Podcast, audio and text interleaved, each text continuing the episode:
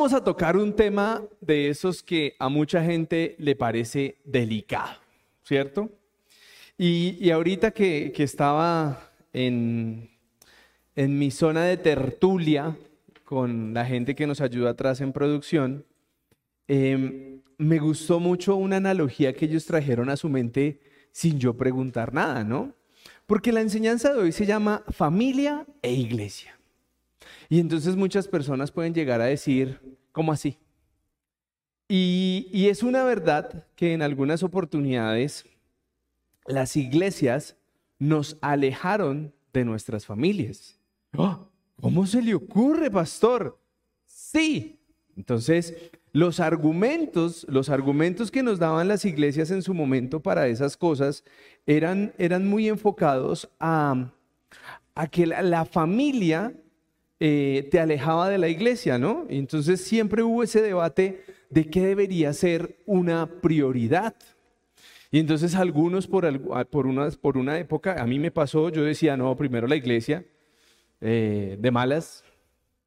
Y entonces lastimé a mi familia porque muchos estaban, por ejemplo, esperándome para un cumpleaños y yo les decía, no, estoy en la iglesia, suerte.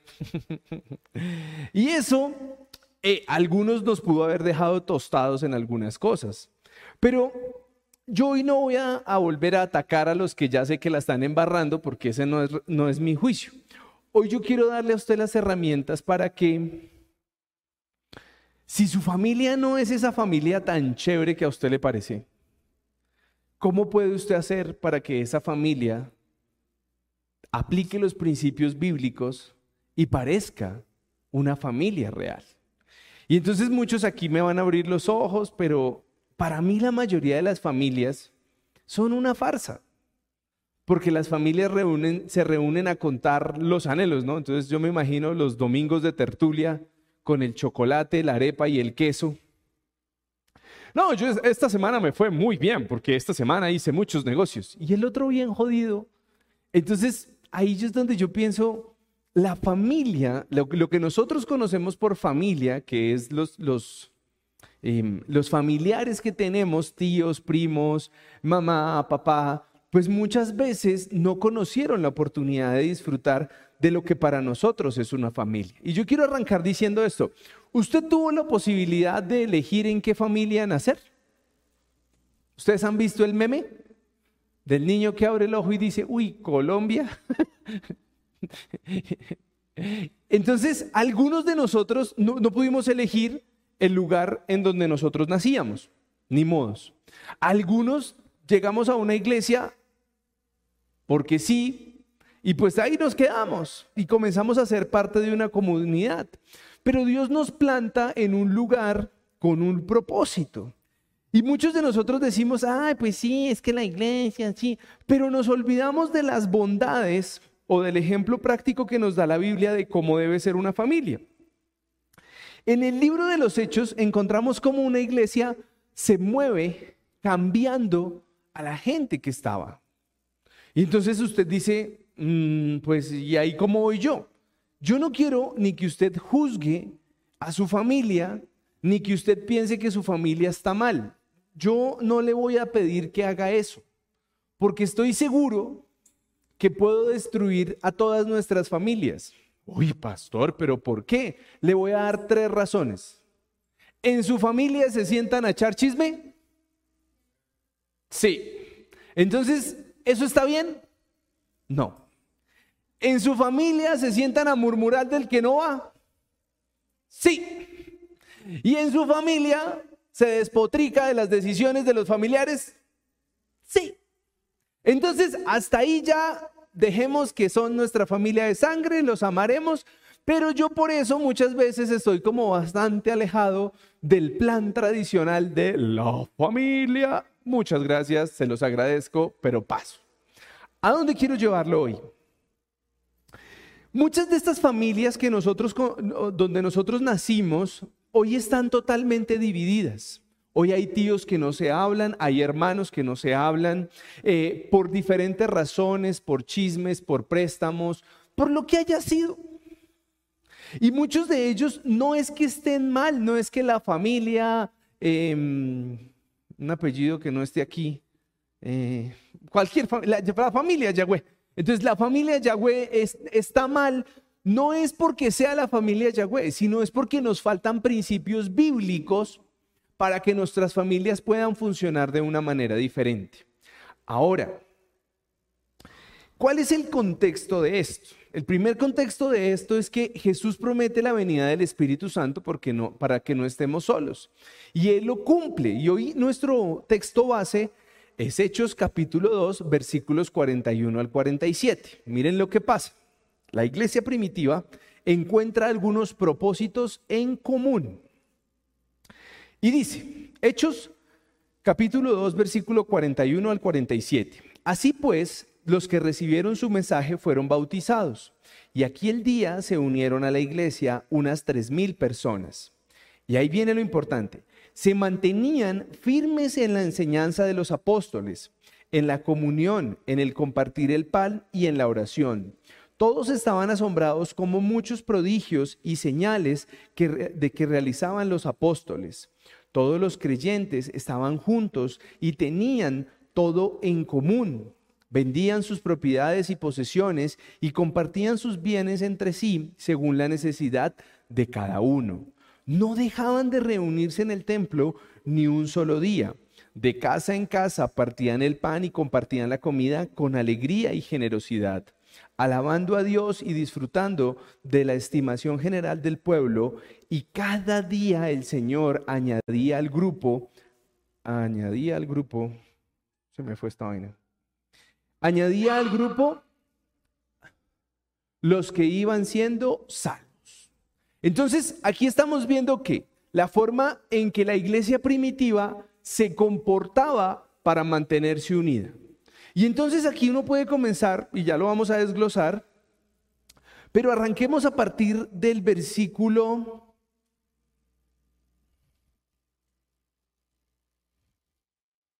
44.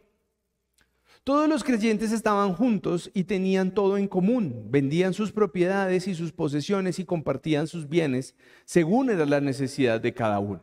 Olvidémonos de la iglesia porque con ese versículo he visto cómo pastores roban a las ovejas. Pero hablemos de la familia. En su familia todos venden lo que tienen de acuerdo a su necesidad. Entonces, ese, esa característica no la tenemos no dejaban de reunirse en el templo ni un solo día. Olvidemos esa porque es muy religiosa. De casa en casa compartían el pan y compartían la comida con alegría y generosidad. En su familia todos le dicen, todos son bienvenidos este fin de semana. Y cada ocho días van a donde uno diferente.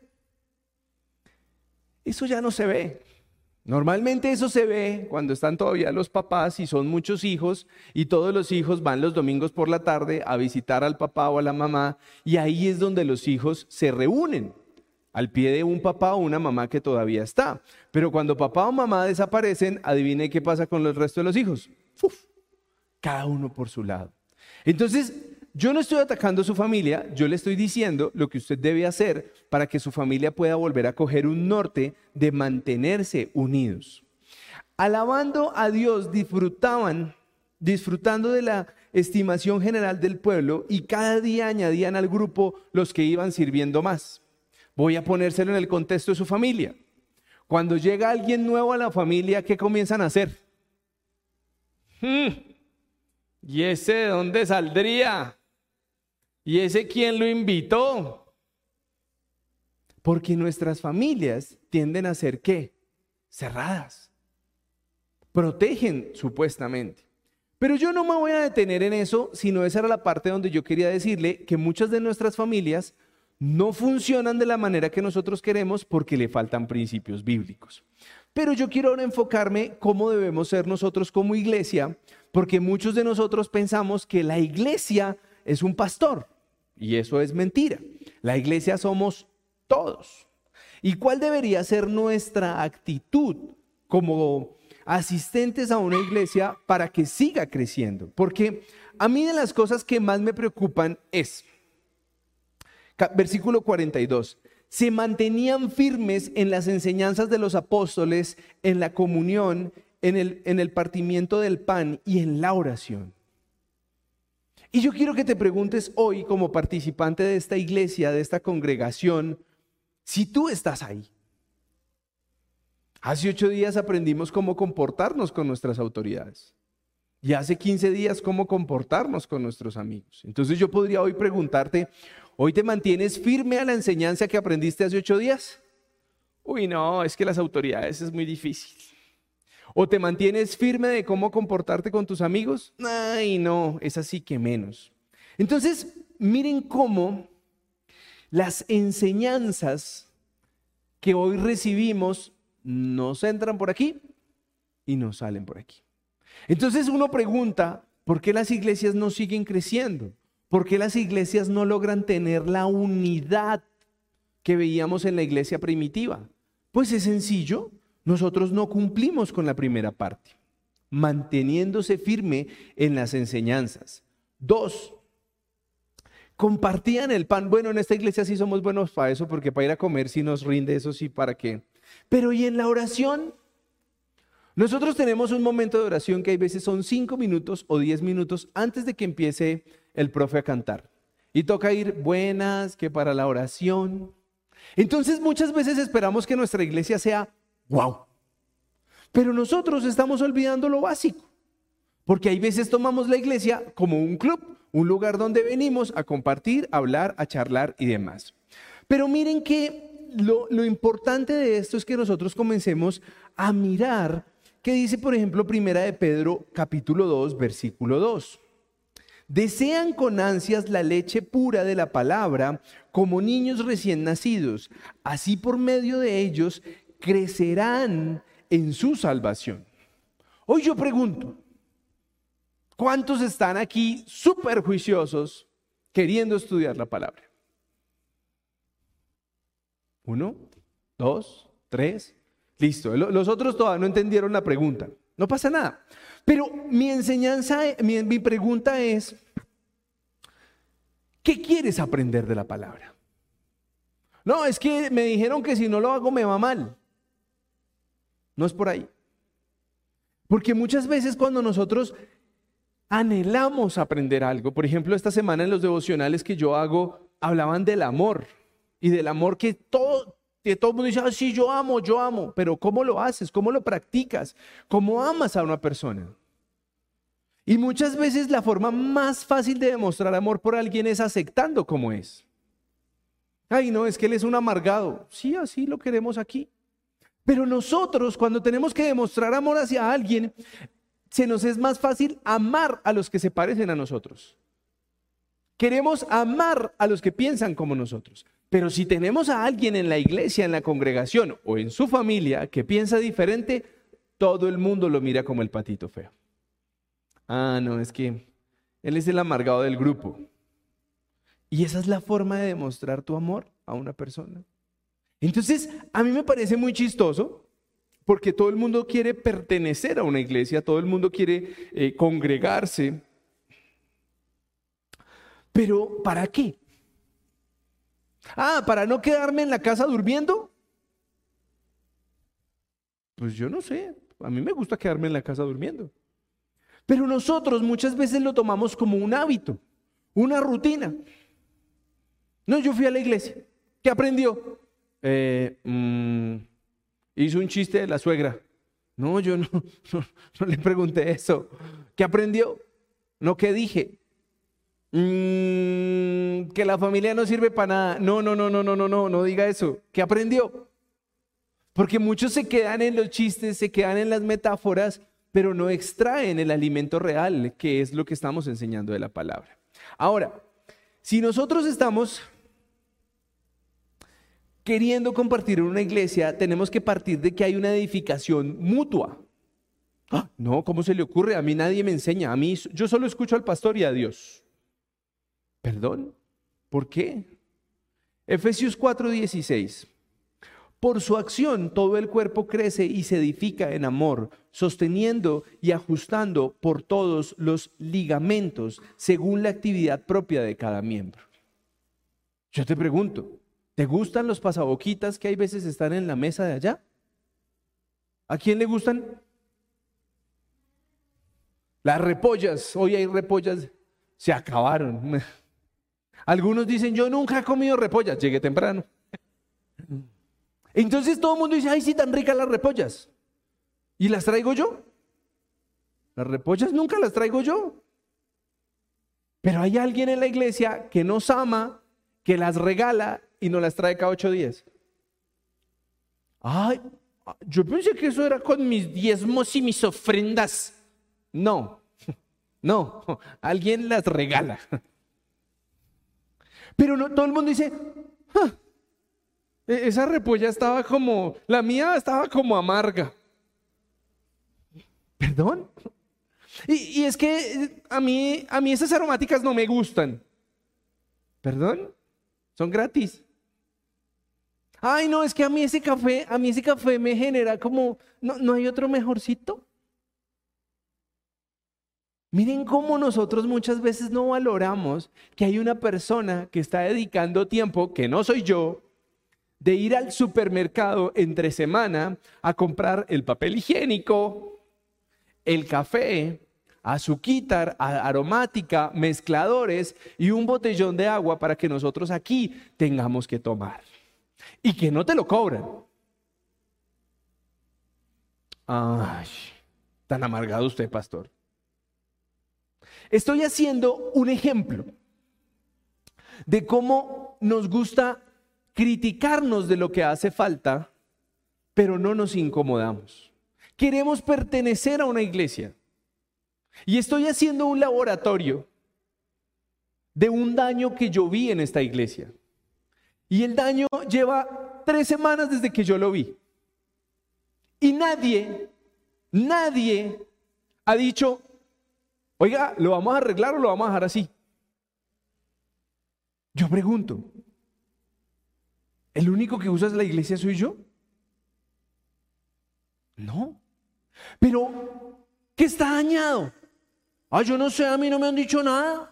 Pero ¿cómo en tu casa, cuando ves que el, baño está sucio, ¿por qué no levantas la mano? El baño está tapado. No, no es eso lo que está pasando, porque ahorita todos van al baño a decir, ¿alguien trajo una chupa? No, no, no, no es eso. Pero les estoy diciendo que nosotros deberíamos de, sentir la, la bendición de poder tener un lugar donde podemos compartir. Hace poco nos pasó que, yo llegué y Camilo me dijo, tengo hambre. Y entonces yo dije, ¿yo cómo voy a llegar con pollo a la iglesia solo para Camilo? Sabiendo que hay algunos que están aquí desde temprano que no han almorzado. Y todos comimos pollo. Y yo pregunto, ¿estás tú en la misma sintonía de que esta es parte de tu familia de la fe? ¿O vienes por moda? Porque chévere tener una iglesia. Porque ahí es donde yo les digo, si nosotros no estamos creciendo espiritualmente y si nosotros no valoramos lo que hacemos todos en la iglesia, no vamos para ningún lado. Todo el mundo dice, ay no, es que esa transmisión por internet se escucha, ay, hay veces no se escucha bien. Uy, ¿cuántos van y le dicen, José, ¿necesitas ayuda? Yo no sé, hay veces que lo ven que el hombre pasa de una cámara, pasa a la otra, pasa para allá, va y prende la luz, viene y corre, y todos apenas, porque no dejará poner cuidado. Y yo digo, ¿alguien le ha preguntado, ¿te ayudo? ¿Te, ¿Necesitas algo? Entonces, miren cómo todo el mundo quiere pertenecer a la iglesia, pertenecer a la familia, pero no hacemos nada porque, porque avance. Yo te pregunto, tú llegas a tu casa y tú ves que hay una gotera en la mitad de la sala, ¿tú qué haces? ¿Ah? Pone, un balde práctico. Aquí yo he visto goteras y todos hacen, está mojado. Porque no nos duele, no nos duele. Y yo pregunto, ¿hasta qué punto nos volvemos un huésped de una iglesia digna de mí a ser parte de una iglesia que se está construyendo? Porque a, quién no le gusta llegar y ver un lugar precioso. Yo, a mí yo les, voy a, les voy a contar una infidelidad. Yo voy en su presencia y a mí me fascina esa iglesia.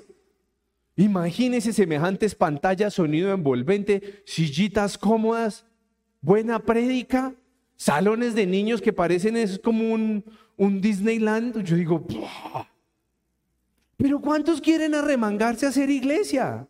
¿Cuántos quieren ir a predicar el evangelio al que está llevado en una clínica? Hoy venían con dos chinos en el carro y, y llamábamos a una persona que tiene a su mamá hospitalizada en una unidad de cuidados intensivos, ¿cuántos llaman a orar a la semana por alguien?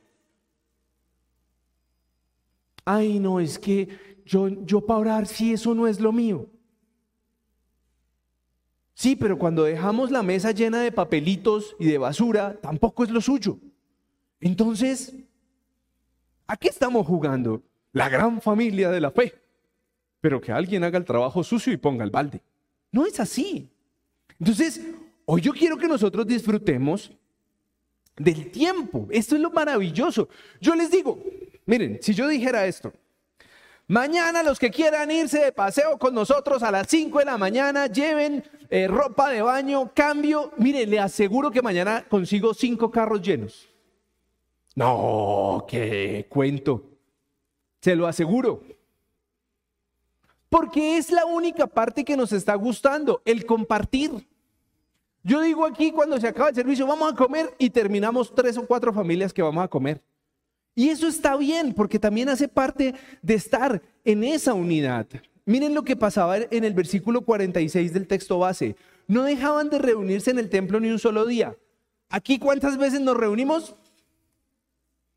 Una de siete. Algo está mal. De siete. Algo está mal. Pero bueno, échenme la culpa a mí porque como yo soy el pastor, Solo vengo una vez a la semana. Pero miren lo lindo, y esto, y esto lo puedo yo ver. De casa en casa compartían el pan y compartían la comida con alegría y generosidad. Los que no saben, los miércoles volvimos a hacer nuestro grupo como iniciamos con Viviana. Y nosotros vemos la alegría de la gente cuando llega con las once a compartir. Y, tenemos chocolatinas, el uno lleva empanadas, el otro lleva pastelitos, el otro lleva, y siempre compartimos con alegría.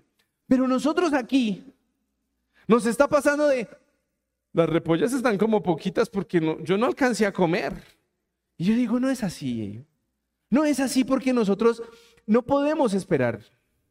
Yo molesto a mis hijos, porque esto tiene que comenzar en nuestra casa. Mis hijos se suben al carro y parece que fuera taxi, ¿no? Todas las basuritas los dejan en las rendijas del carro. Y yo hoy los cogí a los dos y les dije, van y me limpian los dos carros porque eso está lleno. El uno deja el papelito, el Kleenex. Y yo les dije, esto no es taxi, a limpiar. Pero nosotros, ay no, en, la iglesia deje que hay, hay alguien limpia. ¿Cuántos han recogido o han sacado una bolsa de basura aquí en cuatro años?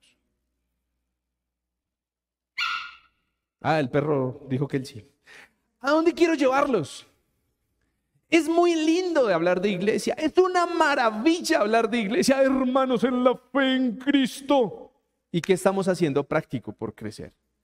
Yo no le estoy pidiendo que invite a nadie, pero que esto le guste. Le voy a decir algo. Si entre los planes de Dios está llevarme a su presencia, ¿quién sigue? Eric. ¿El más nuevo? ¿A quién le entrego?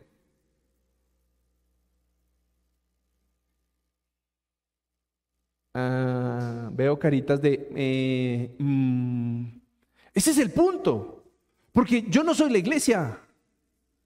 Y todos ustedes están llamados a que podamos ser iglesia.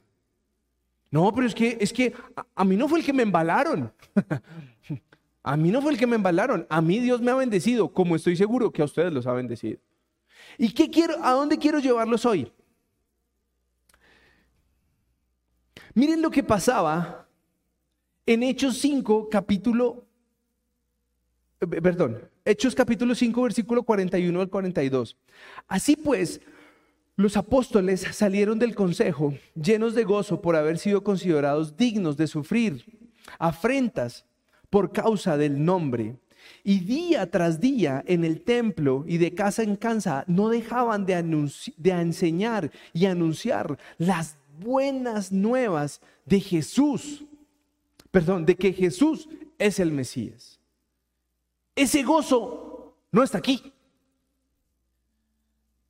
Repito, y día tras día en el templo y de casa en casa no dejaban de enseñar y de anunciar las buenas nuevas de que Jesús es el Mesías.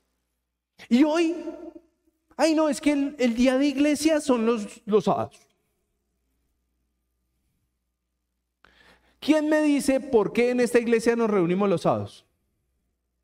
No, tú te lo sabes.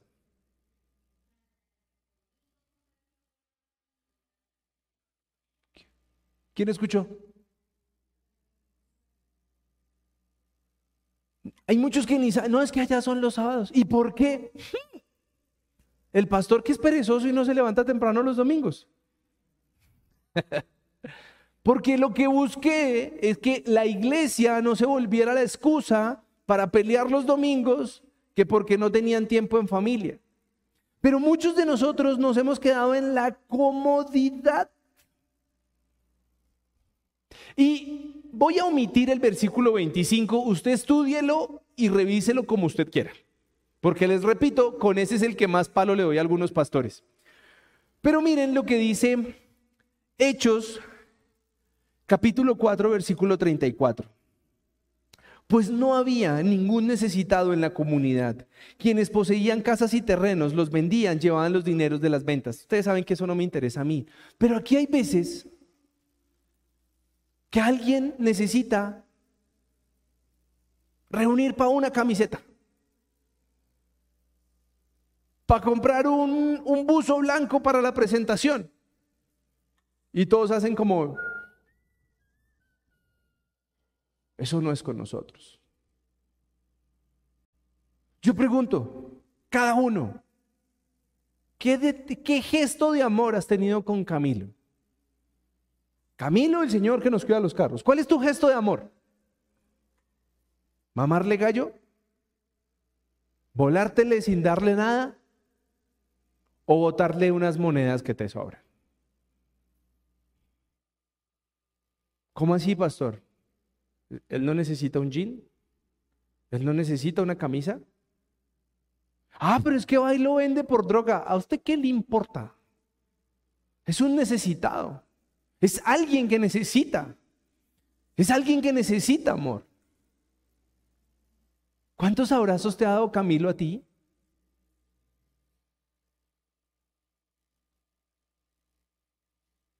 No, es que, es que él es de la calle y duerme ahí en el zorro. Y ese hombre me ha enseñado a mí amar. Porque fuera de mi perro, el que era adoptado, ese man me ve llegar y, le bailan los ojitos y quisiera batir la cola. ¿Por qué no? no? Siempre le doy plata. Hay veces le doy comida. Pero yo te pregunto, ¿estás tú en ese, en ese punto de solidaridad con la gente necesitada? Está bien, no es Camilo, no es Camilo. Ah, no, es que el pastor le da a Camilo, entonces ¿para qué nosotros le damos? Listo, está bien. Listo. Pero ¿cuál es el necesitado que tú ayudas? ¿Cuál es la persona que tú conoces que todos los días está en la misma esquina, en, el mismo problema? ¿Qué le das? O los distinguidísimos miembros de la iglesia lo que hacen es pasar la cuadra porque, uy, cuidado. ¿Cuidado de qué? ¿De que tomó una mala decisión en su vida? ¿De que hoy no tiene un lugar donde vivir? ¿Que hoy muchas veces no alcanza a reunir en el día para pagar una pieza para irse a dormir? ¿Ese es el cuidado que le estás enseñando a tus hijos? Ay, guarda el celular, guarda el celular. ¿Será que Jesús está feliz contigo cada vez que tú dices, ay, ay, ay? ¿Dónde está esa solidaridad de iglesia? Ahora, hay, hay una iglesia alegre.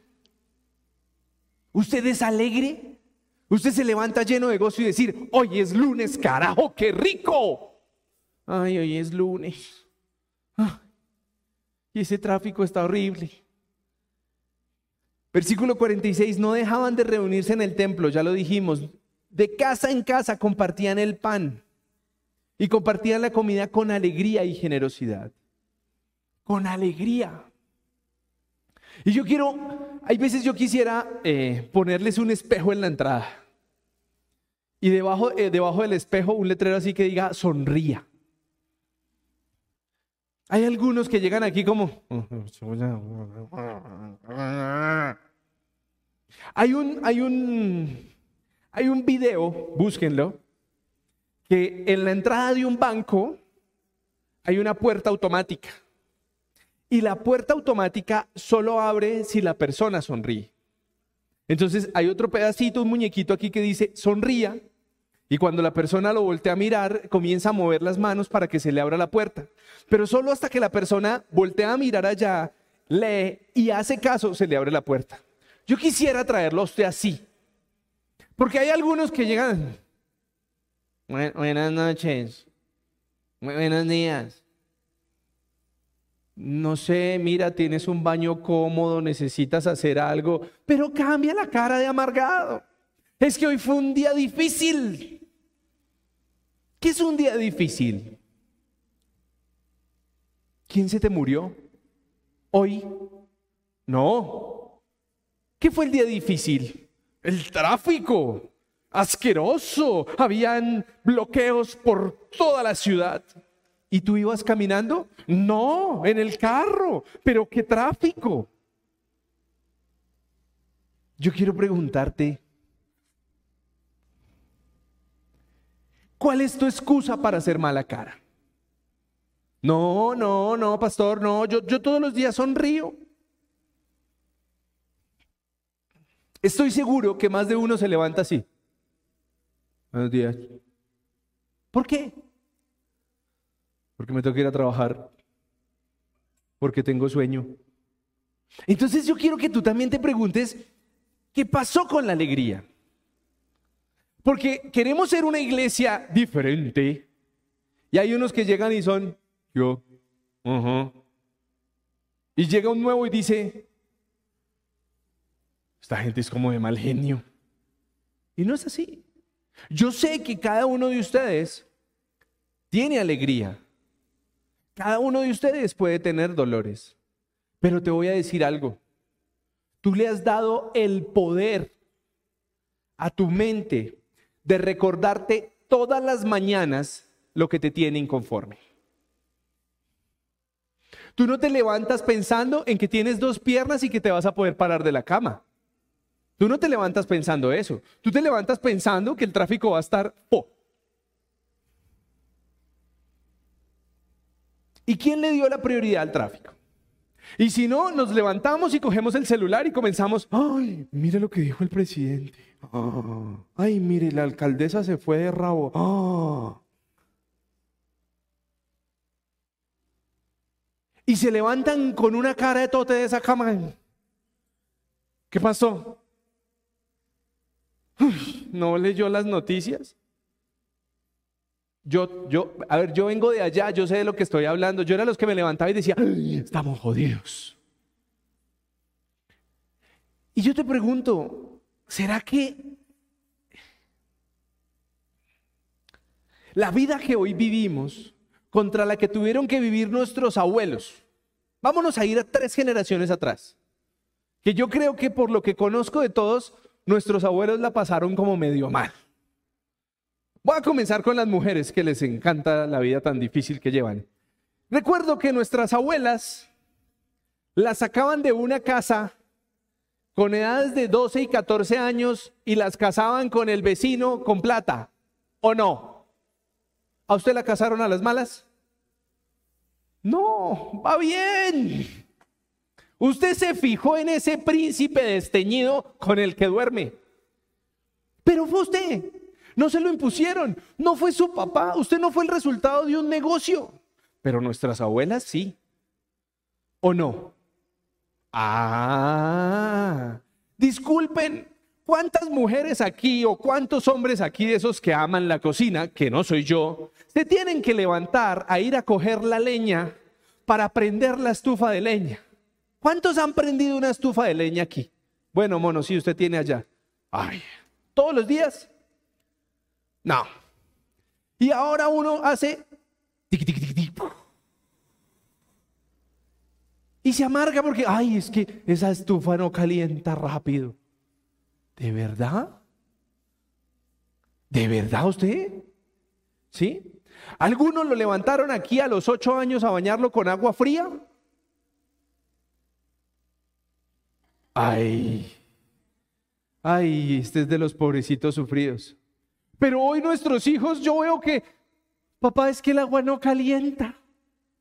Y, pero nosotros hoy estamos en un nivel de comodidad que, uy, no, eso está frío. Y, báñese, mijo. Pero nosotros hoy perdimos la alegría. Perdimos la alegría por el presidente, por el concejal, por la vicepresidenta, por los ministros, por el que pensaba, por el que no pensaba. ¿Usted cree, y se lo voy a decir con todo el amor del mundo, que un presidente va a cambiar este país? Ninguno. Mejor dicho, hagamos una cosa. Los que piensan en el candidato A, cojamos el país y lo partimos y lo dejamos allá de presidente. Luego cojamos al otro, al segundo más popular y partimos la otra mitad del país y lo ponemos de presidente. Y el tercero más popular y hagamos el ejercicio. En 10 años estamos en la misma vaina porque la gente es la que se tira un país.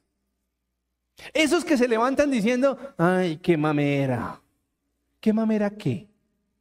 ¿Necesitas unas ciruelitas para que algo fluya en ti o qué necesitas?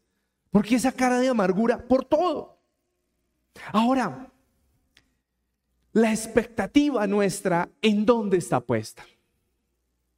Miren el versículo 47, la adoración, alababan a Dios y disfrutaban de la estimación general del pueblo y cada día el Señor añadía al grupo los que iban siendo salvos. ¿Cómo estaban alabando a Dios? Pero hoy no. Hoy es Bad Bunny, Carol G, no sé cuál otro. Shakira, ay sí, ya no lloramos sino facturamos. ¿Y dónde está tu alabanza a Dios? Les voy a decir algo. Yo soy papá de dos hijos. Los dos les encanta el show, pero les encanta. O sea, hay uno que el agua fría hace como, el peor castigo de la vida para él es bañarse con agua fría. Y el otro considera que tiene una vida muy sufrida. Después les explico quién es quién. Y entonces hay días que yo noto que tienen pereza de levantarse. Y como que, ay, qué mamera. Y ese día, yo estoy lejos. Y entonces, esta semana, manipularon a la mamá y los llevó cuatro veces al colegio que les queda a cuatro cuadras. Y adivinen yo qué hacía. ¿Por qué? ¿La vida es fácil? ¿Dónde dice? Y serás cristiano y todo lo que pidas será en bendición. ¿Dónde dice? Hay que enseñarlos a que hay que caminar y hay que mojarse un poquito. Les voy a, dar, ah, les voy a confesar algo. A mí me encantaba mojarme de chiquito. Pero hoy las generaciones, oh, me mojo, oh. ¿Perdón? ¿Cuándo nos estamos tirando nosotros a nuestra propia familia? Ahora, ¿saben qué es lo que más nos hace falta para poder ser esa iglesia primitiva? Querer depender de Cristo. Todos estamos en nuestras fuerzas, mi negocio, mi emprendimiento, mis clientes, mis servicios, mi talento. ¿Y a dónde tienes a Dios en tu vida? Mi relación, mis hijos, mi empleo. ¿Y Dios? ¿Estará por ahí? ¿Qué dice Hechos 4.10? Hechos 4.30, perdón, 30 al 31. Por eso extiende tu mano para sanar y hacer señales y prodigios mediante el nombre de tu santo siervo Jesús. Después de haber orado, tembló el lugar en que estaban reunidos, todos fueron llenos del Espíritu Santo y proclamaban la palabra de Dios sin temor alguno. Y yo te pregunto, creo que esta analogía la hice el miércoles, o no sé si fue acá. Si hoy entrara un loco acá y dice, ¿quién tiene miedo a morir? Y saca una minibus y así, así todo, no puedo decir de dónde. ¿Cuántos saldrían corriendo? ¿Quién saldría corriendo? Hasta yo salgo corriendo y soy más loco que... Hay una anécdota o hay una, hay una historia que dice que un día eso pasó en una iglesia, no le vamos a colocar denominación. Y un día llegó un tipo con un arma y dijo, el que esté dispuesto a morir por Dios, que se quede. Y todos salieron corriendo. Y se para el tipo con su arma y le dice, Señor, ahora sí puede predicar la palabra de Dios. Y solo se quedó uno. Porque muchos tenemos miedo a morir. Ay, es que ¿qué me irá a pasar? La luz, el túnel. Pero tú realmente quieres la dependencia de Dios. Hoy disfrutas de la presencia del Espíritu Santo en tu vida. O la cara de amargura es la falta del Espíritu Santo en tu vida todo te preocupa. El dólar, el ministro, la ministra, la reforma. ¿Qué más quieres? Eso no va a parar. La inflación. Vaya, mire la de Argentina. Vaya, mire la de Estados Unidos. Ay, pero, pero es que, es que, ¿qué? ¿Dónde está tu dependencia realmente de Dios? Porque venir a la iglesia, venir a la iglesia, puede que no sea lo que realmente te conecte a Dios. Y yo lo he dicho. Yo no necesito que usted me siga a mí. Dejé de usar redes sociales porque si publicaba bien, si, no publicaba malo, las dejé de usar. Muchas gracias. Ya ni mis estados de WhatsApp, solo versículos para volverme más religioso. Pero quiero decirte hoy que si tú crees que tu falta de alegría está en lo que te hace falta que se solucione, te voy a decir hoy estás equivocado. Es que si mi esposo me consintiera, mire, yo le traigo un Jordano y se lo convierto a un Jordano a su esposo y va a estar aburrida por tener un tipo meloso en la casa. Ay, qué mamera semana toda hora. Mi muñequita, mi princesita. Hay algunas mujeres que detestan eso, hay otras que dicen, es que es tan lindo como me habla y yo hago, qué hipócrita, ese man no es así. Pero bueno, ¿a dónde quiero llevarlos hoy? Muchos de nosotros decimos estar solos, Oh, es que yo no tengo familia, es que yo no tengo iglesia. Porque nadie te aguanta. Porque no quieres relacionarte con nadie. Porque no quieres aguantarte a nadie. Porque no quieres ser de instrumento de nadie. Y entonces prefieres estar amargado solo en tu casa, en tu empresa, en donde tú eres la autoridad y todo el mundo tiene que aguantarse lo que tú digas. Y yo te pregunto, ¿qué pasa si por un día, un día, un día, tú decides hacer un ejercicio.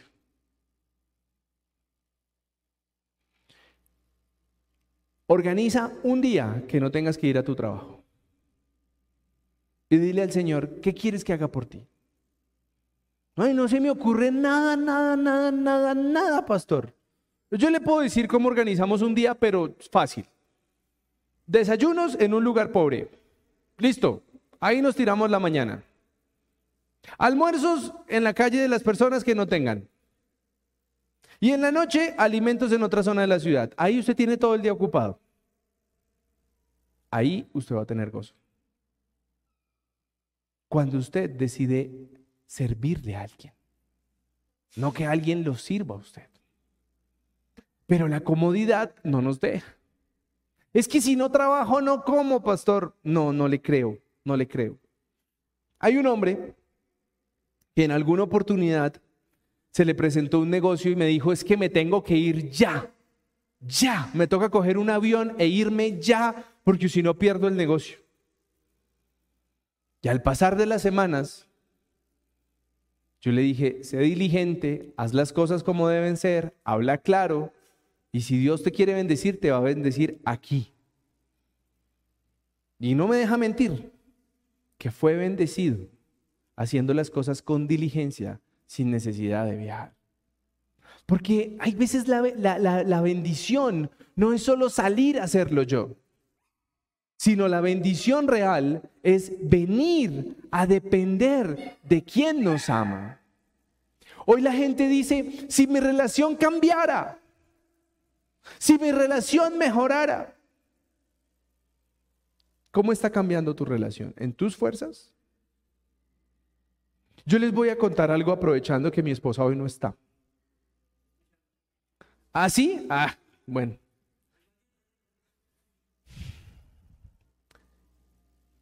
Un día, en un café que me tomé en Estados Unidos, alguien me dijo,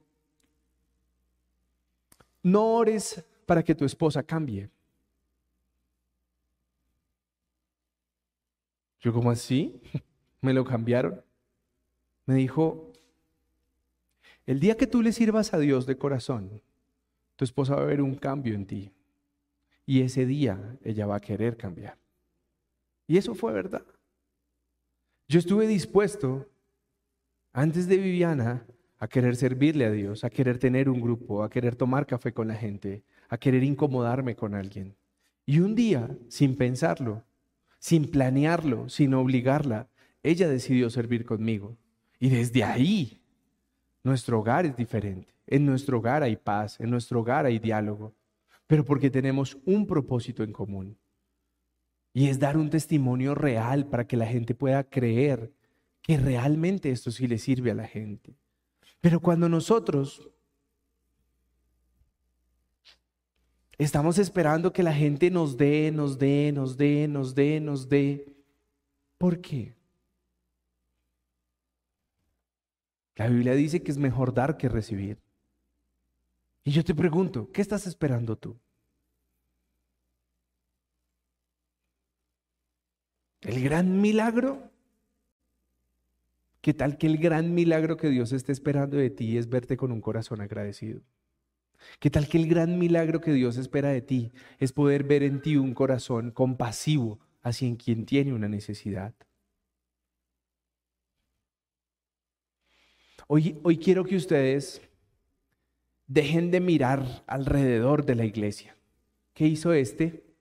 ¿Cómo se vino vestido? ¿Este si ayudó o no ayudó? A mí no me interesa eso. Yo quiero que usted conozca a Jesús de Nazaret de la manera que lo conozco yo y que a usted le nazca en su corazón querer ayudar a alguien sin que nadie lo presione que usted pueda sentir gozo al ver que una persona recibe su ayuda. Que usted quiera sentir gozo al ver que puedes bendecir a alguien. Porque nos vamos a frustrar, se lo suplico, entiéndanme eso, usted se va a frustrar esperando que la vida le siga dando sin usted dar. Todo el mundo quiere ser escuchado, pero nadie quiere escuchar.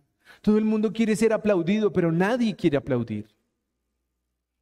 Y hoy quiero que nos pongamos de pie para cerrar esta enseñanza pidiéndole al Señor que así como venimos de una familia totalmente destruida, dividida, llena de rumores, murmuraciones, chismes, que fulano, que sutano, que, que, que su primo, que su prima, cualquier cantidad de chismes hay en nuestras familias. Hoy yo le quiero pedir al Señor que si eso existe acá, salga de este lugar. Porque la única forma de poder crecer como iglesia es querer amarnos los unos a los otros. Y quiero decirles algo, no busquen mostrarse ser perfectos en la iglesia. Cuando tú muestras que, ay no, es que yo soy una santa paloma, ¿quién me cree que yo soy de buen genio? Todos me conocen. soy de mecha corta. Textual. Pero tú llegas a la iglesia y dices, no, es que yo soy el ungido de Dios en mi casa. Y en tu casa todo el mundo dice, este es el gárgamel de la casa, nadie se lo aguanta. Entonces, ¿para qué quieres mentirte? Hoy quiero que tú reconozcas quién eres delante de Dios. ¿Qué, ¿Qué, de lo que estás mostrando realmente eres tú y qué no eres? Para que tú le puedas decir, Señor, esto no es mío. Esto, esto quise mostrarlo porque así me sentí aceptado. Así me sentí que me valoraban, pero no, no es tuyo. Yo les he contado a ustedes que cuando iniciamos esto, yo comencé a seguir una cantidad de pastores, una cantidad de pastores y Rick Warren, y yo veía pastores y escuchaba pastores y yo decía, ah, no, ellos hablan así, ellos hablan así. Y un día, cuando vino Dante Gebel hace dos años aquí a Bogotá, antes de la pandemia, tuve la oportunidad de, de ir a verlo. Y su conferencia se llamaba Auténticos. Y cuando ese hombre comienza a hablar, y dice que durante 20 años le sirvió a Jesucristo queriéndose parecer a otros pastores. Yo quedé pálido. Y él dijo que Dios no se había equivocado con lo que te había dado, con la forma de hablar, con tu forma de ser, con el carácter que tienes. Dios no se equivocó. Pero si nosotros enfocamos eso a servirle a Dios, vamos a ser auténticos. Y no vamos a tener que parecernos a nadie, no vamos a tener que mostrarnos como alguien que no somos. Y eso es lo que yo quiero que hoy ustedes me entiendan con este mensaje. La única forma de, de ser iglesia real es que cada uno de nosotros sea auténtico. ¿Saben una cosa? Viendo The Chosen hace dos semanas, veía todas las rivalidades que habían entre los discípulos de Jesús se hablaban feo, se contestaban feo. Y yo le dije, Señor, gracias por la iglesia que tenemos. Gracias porque tú nos has dado esos mismos caracteres, esos mismos roces nos los has dado. Ay, llegó, a mí que ni me diga algo. Y así eran los discípulos de Jesucristo. Y sin esos hombres, hoy no tendríamos el Evangelio. Entonces, hoy quiero que tú cierres tus ojos y que tú puedas pedirle al Señor amor por el que es totalmente diferente a ti, por el que te cae gordo, incluyendo si soy yo. Ahí tómate 10 segundos para cerrar tus ojos y si tu odio está hacia tu papá, tu mamá, tu hermano, tu tío, tu, eh, con quien sea, pídele al Señor que saque ese rencor de tu corazón que esa amargura que tú llevas todos los días a levantarte sin saber por qué, te levantas peleando, te levantas haciendo mala cara. Hoy pídele al Señor que sea Él mostrándote qué es lo que te tiene en esa situación, qué es lo que te tiene amargado, qué es lo que te tiene amargada. Y que tú hoy puedas decir, Señor, hoy decido sacar esto de mi vida. Decido sacar el rechazo que recibí de niño, decido sacar el bullying que me hicieron en un colegio, decido sacar de mi corazón todo lo que lastimó esa persona que en mi vida hoy ya no está. Te pido que puedas yo sacar el rencor de las cosas malas que sembraron mis padres en mí. Y ese es el Dios que te va a llenar de amor, de gozo por cada una de las personas en las cuales Él te permite participar en sus vidas. Padre Precioso, te doy gracias por este lugar, por esta gente, por esta enseñanza.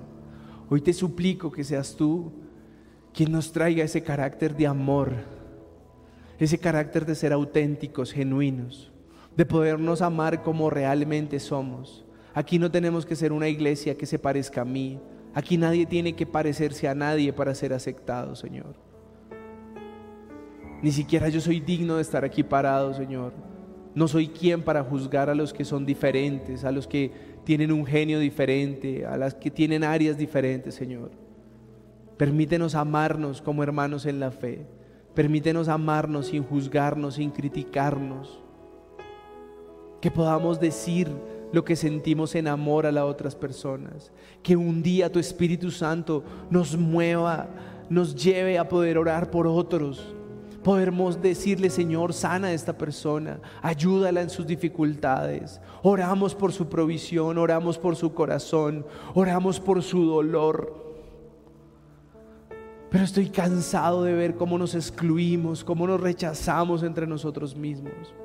Estoy cansado de ver que nos queremos relacionar con los que se parecen a nosotros, pero las personas nuevas que llegan se sienten diferentes, excluidos, no se sienten acogidos por nosotros. Hoy te pido, Espíritu Santo, que tú abras nuestros corazones, que podemos ser personas lastimadas, ofendidas, manipuladas por otras personas, pero que hoy tú nos permitas transmitir tu amor, Señor. Que hoy tú nos permitas amar al, que está en necesidad, amar al que hoy no tiene, amar al que hoy llora, amar al que hoy sufre. Señor, Vuélvenos más sensibles hacia el dolor de las personas y permite que tu amor gobierne nuestra vida. Permite que nuestro corazón se incline para llamar al que tiene un familiar en la clínica, para el que está enfermo, para el que está aburrido, para el que tiene deuda, Señor. Permite, Señor, que podamos ser una comunidad de amor. Que la gente nos identifique porque nos amamos no porque somos hipócritas, no porque aparentamos amarnos, sino porque hay real amor entre nosotros, Señor. Gracias por esta enseñanza, precioso Padre. Ponemos este fin de semana en tus manos. Guárdanos en donde estemos, Señor. Que cada cosa que hagamos sea para exaltar tu nombre, Señor. Bendecimos a las personas que están viajando. Bendecimos a las personas que pueden salir a, descansar este fin de semana a otro lugar. Señor, llévalos con bien guárdalos en la carretera, guárdalos de los alimentos, guárdalos de las personas imprudentes, guárdalos de las personas que quieren lastimarlos, Señor. Guarda sus pertenencias, Señor, y te clamamos que todos puedan volver con bien, Señor. Danos gozo, Espíritu Santo, y permite que ese gozo pueda ser transmitido a todos los que lo necesitamos. Te lo pedimos en el nombre de Jesús. Amén. Feliz semana para todos.